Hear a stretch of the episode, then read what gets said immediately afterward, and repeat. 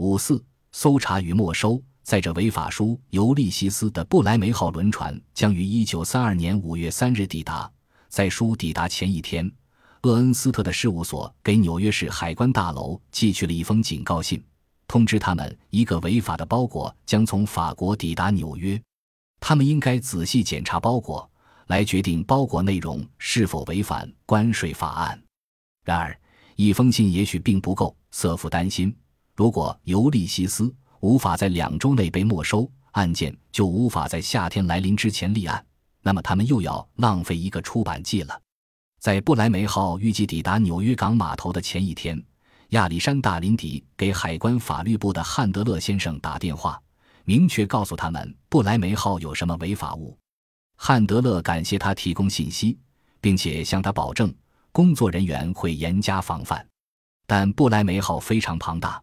所有的乘客都一起下船。瑟夫在回忆录中描述，海关工作人员工作量过大，根本无心检查。他们只想尽快打发掉包裹和乘客。在眼前，所有的包裹、旅行箱、手提箱、手提袋上盖章，向愉快的旅客说：“快走，快走！”像那天绝大部分包裹一样，尤利西斯通过了海关，并安全抵达第五十七大街的兰登书屋。当厄恩斯特从瑟夫那里得知这个消息时，他勃然大怒。他们已经计划了好几个月，故意用尤利西斯设计，让他因违反关税法案而登上联邦法庭。所以，厄恩斯特带着未拆开的包裹返回纽约海关大楼。他在走向港口的路上不知所措。汉德勒怎能允许这种事情发生？而且，究竟怎样才能让海关工作人员搜查财物呢？厄恩斯特走向一个工作人员，坚持要求相关官员检查他的包裹。检察员没有听清他说了什么。厄恩斯特提高声音：“我想这里面有违禁品，我坚持认为你们应该搜查它。”好吧，这是一个新情况。包裹上清晰地标记着它来自前几天抵达的不莱梅号。检察员瞥了一眼站在一旁等待他打开包裹的厄恩斯特，啊哈！厄恩斯特欢呼道，想象着美国的齿轮现在开始转动了。乔伊斯的尤利西斯，感谢上帝，我们检查到他了。然而海关检察员不为所动。啊，拜托，每个人都带他入境，我们不管他了。恩斯特有些歇斯底里，我要求你们没收这本书。这有点过分了。检察员示意他的主管过来。这家伙要我没收这本书。主管扫了一眼这个不停流汗的、穿着微皱西装的男人，又低头瞥了一眼那本有问题的书。他因为夹着的纸张鼓了起来，有一些英语、法语和德语的宣传册和文章，还有传单以及国际反罗斯盗版的抗议信。信上有一排排的签名。纸张被唐突的折叠起来，或者从侧边戳了出来。层层的苏格兰胶带把这些纸张紧密地贴在封面及封底的内页，像一本匆匆做好的假期剪贴簿。检察员决定没收这个人的书、纸张及所有一切。贝内特瑟夫和莫里斯厄恩斯特得到了他们的联邦法院案件。几天后，这本被没收的书出现在海关助理征收员的书桌上。他知道自己并不想读这本书。幸运的是，他也不必去读。他翻阅财政部记录，查找相关资料时发现，1928年，明尼阿波利斯市海关官员查获了一批货，共有43本书，包括《女人之恶》、《阿弗洛狄特》和七本乔伊斯的《尤利西斯》。海关法院的裁决毫不含糊，只需随意浏览图书，就可以找到足够的证据支撑我们的判断。这本书充斥着来自最腐败、最恶劣人物的淫秽内容。征收员已经做了决定，他将按照规定把这本淫秽书寄送到纽约南区地方检察官处，这样联邦政府就可以根据1930年关税法案第305条 A 款对这本书展开没收、充公和销毁工作。一旦被认定是淫秽物，法律规定该物应被责令销毁，并即刻销毁。山姆·科尔曼也不急于读这本书，他是纽约南区的首席助理检察官。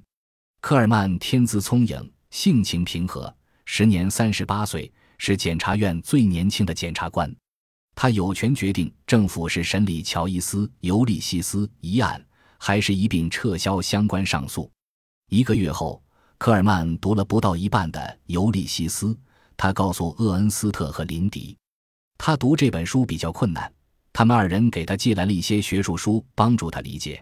但科尔曼喜欢亲自探索《尤利西斯》。近六个星期后，他读到了最后一章。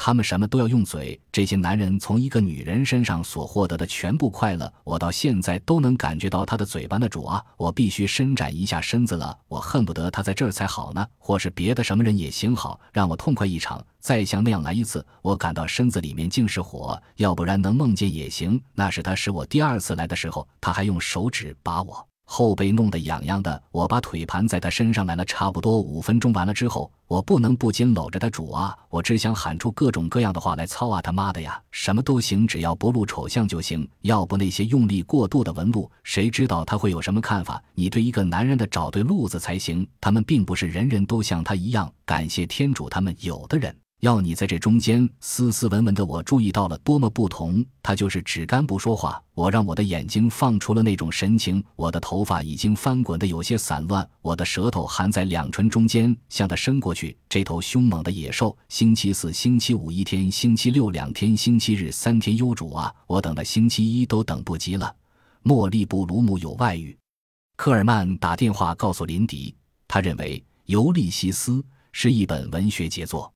他把这本书传给办公室其他同事，并且开玩笑说：“这是我的同事可以获得文学教育的唯一方式。”他同时也下了结论：依照联邦法律，尤利西斯确实淫秽。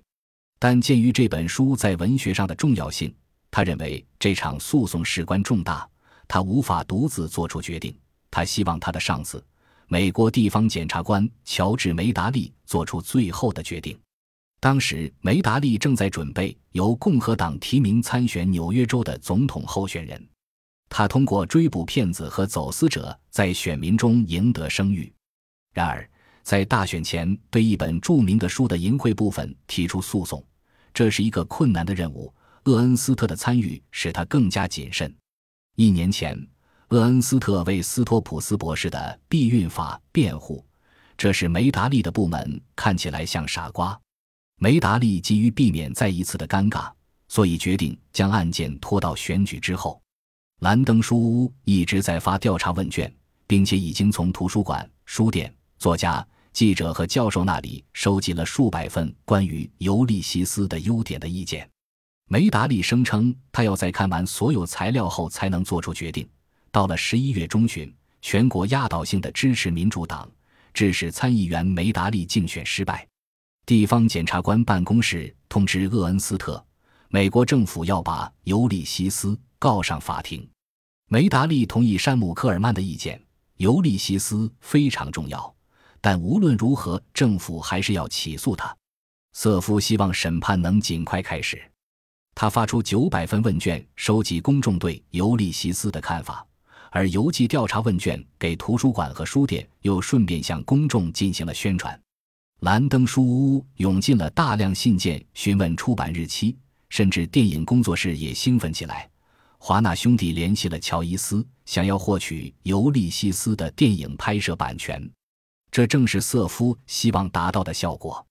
早在五月份被没收的那本《尤利西斯》尚且还在不莱梅号上航行时，瑟夫就预计会在这年夏天带着他们的版本去印刷。但到了一九三二年十一月。他们仍然没有得到准确的开庭日期，恩恩斯特的预计不确定到令人沮丧。他说：“这个案子可能在现在到三月之间开庭。”瑟夫警告厄恩斯特，届时公众的兴趣会降低，但是如果他们没能胜诉，就会一本书都卖不出去。恩恩斯特不想催促地方检察官，因为当下山姆科尔曼是同情他们的，他想保持下去。如果厄恩斯特敦促他们尽早审判，科尔曼可能会坚持行使政府权力，将《尤利西斯》整章整章地读给陪审团，而厄恩斯特不想让陪审团读《尤利西斯》的任何一部分。事实上，他根本不需要陪审团。根据他的经验，陪审团会鼓励、激发人们表现出纯洁的一面。一个在街上随意使用脏字的人，在十二个陌生人面前也会装出被冒犯的样子。其他人的感受将彻底影响陪审团对淫秽的看法，因为陪审员们被要求依据一本书对普通人，而不是对自己的影响进行评判。他们只能去想象这本书对一个假想出来的人的影响，而假想出的人总会比他们自己更容易走向堕落。本集播放完毕，感谢您的收听，喜欢请订阅加关注，主页有更多精彩内容。